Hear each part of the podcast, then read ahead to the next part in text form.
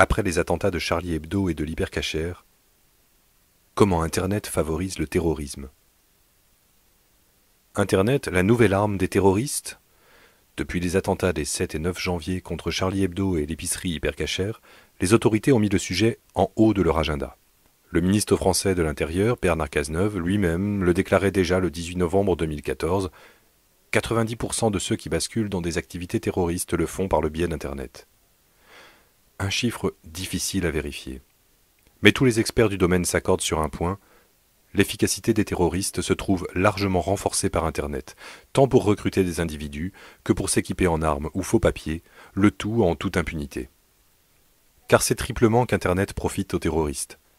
À travers les réseaux sociaux comme Facebook ou Twitter, mais aussi via le Darknet, cette part cachée d'Internet qui échappe aux moteurs de recherche et dernier maillon de cette cyberchaîne par l'usage de monnaies virtuelles telles que le Bitcoin. Côté réseaux sociaux, ils sont devenus une arme de recrutement massif. C'est même l'une des caractéristiques de l'État islamique, l'organisation djihadiste dont s'est réclamé l'auteur de l'attentat contre l'hypercachère. L'État islamique a recours à une stratégie de développement caractérisée par une exploitation sophistiquée des réseaux sociaux, à une échelle inédite à ce jour, estime Gabi Siboni, responsable du programme de cybersécurité de l'Institut israélien pour la sécurité nationale. Un avis partagé par nombre de spécialistes, comme Thomas Flichy de la Neuville, professeur en relations internationales à l'école spéciale militaire de Saint-Cyr. L'État islamique utilise les réseaux sociaux à plein régime, avec des compétences bien supérieures à celles de l'Al-Qaïda. Les organisations extrémistes et terroristes sont souvent des adopteurs précoces de ces technologies, complète Jamie Bartlett, directeur du Center for the Analysis of Social Media au Royaume-Uni. Cela reflète l'âge de leurs adeptes, en majorité des jeunes de 18 à 30 ans, très à l'aise avec ces outils. Les plateformes les plus célèbres, telles que Facebook, avec 1,35 milliard d'utilisateurs dans le monde, YouTube, 1 milliard, ou Twitter, 284 millions, permettent de diffuser la propagande à grande échelle. Facebook est aujourd'hui le moyen le plus efficace pour toucher des personnes ciblées, résume Jamie Bartlett. Comment? Le principal responsable est toujours le même, quel que soit le réseau. Le programme chargé de sélectionner le contenu présenté à chaque utilisateur. Il enregistre le moindre clic effectué. La visite d'une page ou d'un profil, la lecture d'une vidéo, une invitation à devenir ami et bien sûr le like, le petit pouce tourné vers le haut signalant qu'on apprécie un contenu. Toutes ces interactions sont digérées par le programme pour construire le fil d'actualité propre à chaque utilisateur. Selon quels critères? Le secret est bien défendu. Tout ce qu'on sait, explique Adrien Rosier, consultant en médias sociaux chez Social Move, une agence spécialisée dans la publicité sur les réseaux sociaux, c'est que plus un contenu est récent, plus il a de chances d'être mis en avant. Il aura également plus de chances d'apparaître si vous avez déjà aimé ou si vous êtes abonné à son émetteur, ou si l'un de vos amis a aimé, partagé ou réagi à ce contenu. En résumé, plus on aime un sujet, plus l'algorithme nous expose à des contenus connexes et sa puissance d'analyse est redoutable. Une étude publiée fin 2014 par des chercheurs de l'université Stanford et celle de Cambridge a montré que l'analyse des seuls clics sur like permet de cerner la personnalité d'un individu mieux que ne le font des collègues de travail, la famille ou des colocataires. Conséquence pratique pour les groupes extrémistes, il suffit qu'un utilisateur commence à montrer une sympathie pour un message à caractère extrémiste pour que le logiciel lui propose automatiquement des messages et des pages dans la même mouvance. La même mécanique vaut aussi à l'endroit des utilisateurs qui sont au contraire effrayés par les messages des terroristes. Un clic malencontreux ouvrant une vidéo terrifiante appellera la remontée d'autres éléments de propagande sur la page de l'utilisateur. Les réseaux sociaux ont une double utilité pour les extrémistes. Ils permettent à la fois de faire passer des messages d'endoctrinement à destination des sympathisants et de propager des messages de peur vers l'ennemi, résume Gabi Siboni. Une forme de contagion émotionnelle se propage à travers ces réseaux. En étudiant plus de 600 000 comptes Facebook, des chercheurs de l'université Cornell ont démontré en juin dernier qu'un individu exposé à des contenus négatifs sur son propre fil d'actualité tente à produire lui-même des contenus négatifs. Pour prendre la mesure de ce phénomène, l'équipe du professeur Sinchun Chen du département des systèmes de gestion de l'information à l'université d'Arizona a même exploité il y a 4 ans les équations utilisées par les épidémiologistes pour modéliser la diffusion des maladies contagieuses. Ils ont pour cela surveillé un forum animé par des djihadistes d'avril 2002 à avril 2010 qui regroupe 76 000 fils de discussion cumulant plus d'un million de posts.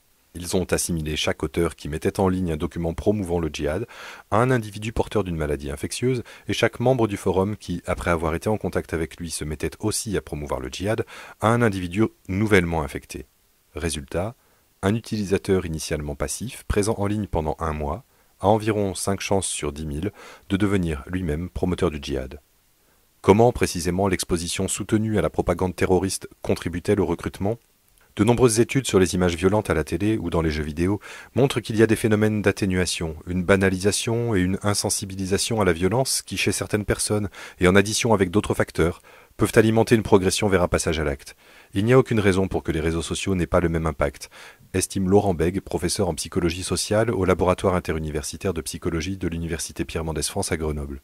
Un avis partagé par Yousri Marzouki, chercheur au laboratoire de psychologie cognitive du CNRS et maître de conférence à l'Université d'Aix-Marseille. Les personnes prédisposées à accepter des idées extrémistes sont en quête d'une identité sociale ou d'un groupe qui les valorisera. Or, en combinant le monde réel et le monde virtuel, les réseaux sociaux fusionnent le temps et l'espace et accélèrent les interactions sociales. Là où une radicalisation aurait pris un an ou deux dans le monde réel, elle peut se faire en une ou deux semaines sur Facebook, par exemple. L'impact est d'autant plus fort que les groupes terroristes ont appris à adopter les codes des réseaux sociaux pour que leurs messages se propagent de façon virale. L'État islamique dispose d'une cellule spécialisée chargée de créer et de diffuser des vidéos et des tweets. Al-Furqan Media Production, détaille Thomas Flichy de la Neuville, grâce à laquelle ils sont parvenus à diffuser 40 000 tweets en une seule journée lors de la prise de la ville irakienne de Mossoul en juin 2014. Autre exemple de ce savoir-faire, pour contourner le risque que leur message ou leur compte soit signalé par d'autres utilisateurs et bloqué, les terroristes créent des comptes à accès limité ou des groupes de discussion, qui par nature n'attirent que des sympathisants et sont donc moins exposés aux dénonciations. Il poste aussi des messages neutres, comme un lien vers la page Wikipédia de l'État islamique, légal et inattaquable, en sachant que l'algorithme de Facebook proposera de lui-même aux personnes qui aiment cette page d'entrer en contact avec des groupes ou des profils djihadistes. Fermer les comptes ne suffirait pas de toute façon. Pour répondre aux fermetures sur Twitter, l'État islamique a transféré certaines de ses activités vers d'autres réseaux sociaux, dont Diaspora, rappelle Gabi Siboni à côté de réseaux sociaux alternatifs et moins visibles tels que VK, ex-VKontakte, le Facebook russe, Diaspora garantit en effet l'anonymat et le cryptage des données pour échapper aux cyberradars de la police. Ces serveurs sont répartis un peu partout dans le monde et ne sont pas contrôlés par les administrateurs du réseau. Mais il n'y a pas que les réseaux sociaux. Ils ne sont que la face la plus apparente du terrorisme qui prospère à l'ombre de ce que les spécialistes appellent le darknet, véritable face cachée du net. Abritée au cœur de l'Internet profond, cette partie du réseau plusieurs dizaines de fois plus volumineuse que le web visible échappe au moteur de recherche. L'internaute lambda n'y a pas accès car on n'y pénètre pas via un navigateur ordinaire.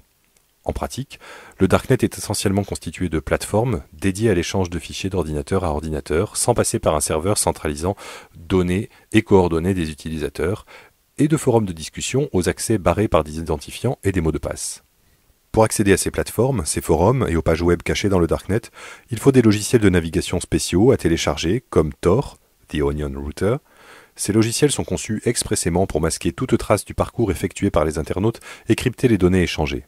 Ils donnent accès à des contenus invisibles pour les moteurs classiques, parce qu'hébergés sur des serveurs sans cesse différents, repérés par des adresses absconses, que seuls savent atteindre, via plusieurs ordinateurs intermédiaires qui changent à chaque visite. Dans les méandres du Darknet, les groupes terroristes disséminent également vidéos et textes de propagande. Mais surtout, ils peuvent, à l'abri des regards, y trouver armes, explosifs, fausses pièces d'identité, candidatures de mercenaires, financement, car le Darknet abonde en places de marché illégales, qui profitent du développement récent de monnaies électroniques cryptées convertibles dans les monnaies les plus courantes du monde réel. C'est le troisième rouage de l'Internet dont le terrorisme tire actuellement le plus grand profit. Toutes ces monnaies virtuelles s'inspirent du Bitcoin, la plus commune d'entre elles soit un mode de paiement qui se passe des institutions bancaires et procède uniquement via des ordinateurs. Reliés entre eux sans hiérarchie, ceux-ci effectuent des calculs complexes dont les résultats forment la monnaie elle-même. Cette monnaie peut être échangée sans intermédiaire, sans que vendeur ni acheteur ne révèlent leur identité. De quoi se livrer à toutes sortes de trafics. Réseaux sociaux, darknet, monnaie virtuelle, Tels sont les trois piliers qui font que l'Internet est devenu le terrain de prédilection du terrorisme, que ce soit pour recruter les troupes ou financer les opérations. Les autorités l'ont bien compris. À Luxembourg, le 9 octobre dernier, les ministres de l'Intérieur de l'UE ont rencontré des responsables de Facebook, YouTube et Twitter pour discuter des moyens de renforcer leur coopération. Suite aux attentats de janvier, la France vient d'annoncer un plan global de lutte contre le racisme, le complotisme et l'antisémitisme sur Internet et les réseaux sociaux. Car malgré leurs efforts apparents pour chasser les extrémistes, ces plateformes sont prises en étau entre le fait d'être dévoyées, ce qui est mauvais pour leur image, et la volonté de protéger la vie privée de leurs utilisateurs. Toute la difficulté consiste à trouver le juste équilibre entre la liberté d'expression et l'obligation de supprimer les contenus qui tombent sous le coup de sanctions pénales, résume Valérie Maldonado, adjointe à la sous-direction de la lutte contre la cybercriminalité de la police judiciaire. Quant au Darknet, la bataille semble sans fin. La cyberpolice est à pied d'œuvre, chaque jour sont repérés et fermés des sites délictueux, qui renaissent bien vite ailleurs, tandis que nombreux sont ceux qui échappent au regard. Et les services de renseignement reviennent à la question fondamentale Vaut-il mieux éliminer ces lieux de contact et de préparation ou les laisser exister pour mieux les surveiller? Car la surveillance, même dans le darknet, est possible. Les services d'intelligence informatique peuvent aujourd'hui compter sur des logiciels capables de découvrir, en explorant automatiquement des milliers de pages en apparence dispersées, des communautés portant la marque des groupes extrémistes. Ces logiciels parviennent aussi à déterminer quelles pages sont des relais de communication interne, de propagande vers l'extérieur, de récolte de fonds. À défaut d'identifier les utilisateurs cachés derrière leurs écrans, cela peut suffire à prévenir des attaques.